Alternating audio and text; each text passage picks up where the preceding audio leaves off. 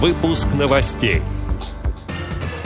Пенсионный фонд предлагает выбрать форму предоставления набора социальных услуг на 2021 год. В Свердловской региональной организации открыли мемориальную доску памяти генерального директора предприятия ВОЗ. Московский незрячий дайвер установил новый рекорд погружения. Далее об этом подробнее. В студии Ярославна Буслакова. Здравствуйте. Здравствуйте. Федеральным льготникам до 1 октября нужно определиться, в какой форме они хотят получать набор социальных услуг в следующем году. Сейчас набор соцуслуг оценивается в 1155 рублей в месяц, напоминает Пенсионный фонд. Ежегодно льготникам предоставляется право заменить его полностью или частично на денежный эквивалент. В набор входят некоторые лекарства и медицинские изделия, а также восполнение затрат на санаторно-курортное лечение и бесплатный проезд на общественном транспорте.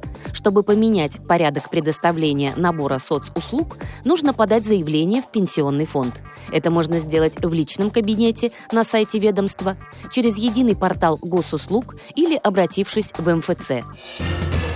Свердловской региональной организации ВОЗ открыли доску памяти генерального директора режесского предприятия «Элтис» Михаила Андреева. Мемориал установлен на здании управления предприятия. Как передает пресс-служба общества, почтить память Михаила Андреева приехали председатель Свердловской региональной организации ВОЗ Марина Юдина и генеральные директора предприятий Всероссийского общества слепых Свердловской области. В ходе церемонии гости, работники и ветераны предприятия возложили цветы к мемориальной доске. Коллеги вспоминают Михаила Андреева как талантливого руководителя, внесшего значительный вклад в сохранение предприятия ВОЗ, его социальное и экономическое развитие. В течение 16 лет управления режесским предприятием «Элтис» с его подачи сохранялись и поддерживались многолетние традиции – развитие ветеранского движения, организация культурного досуга работников, проведение профессионального праздника Дня машиностроителя – за время работы Михаила Андреева на предприятии был значительно расширен ассортимент выпускаемой продукции.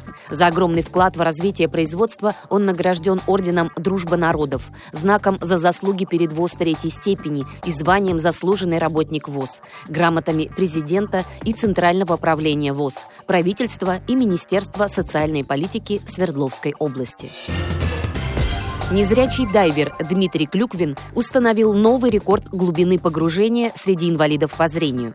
Дмитрий погрузился в Черное море на глубину 30 метров. Результат зафиксировали представители книги рекордов России. Традиционно для установления подобного рекорда даются две попытки – пробное погружение и сама заявка на рекорд. Однако из-за погодных условий все пришлось сделать с первого раза – Погружение прошло в команде с тренером проекта Open Water Challenge Дмитрием Князевым, который контролировал самостоятельный спуск дайвера. Сам Дмитрий Клюквин поделился переживаниями во время погружения и планами на будущие рекорды.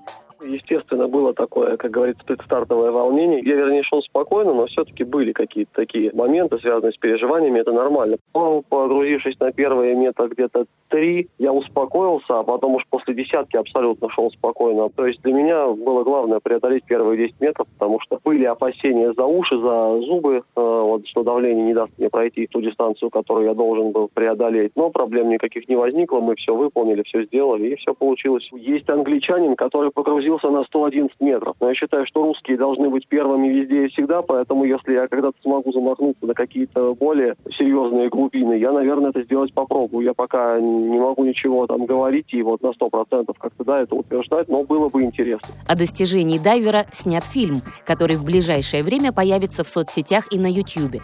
В августе Дмитрий запускал сбор средств на краундфандинговой платформе planeta.ru для реализации этой задумки. Поддержку проекту оказали десятки десятки людей, в числе которых блогер Макс Брандт и фонд «Своими глазами» футболиста Артема Реброва. Эти и другие новости вы можете найти на сайте Радио ВОЗ. Всего доброго и до встречи!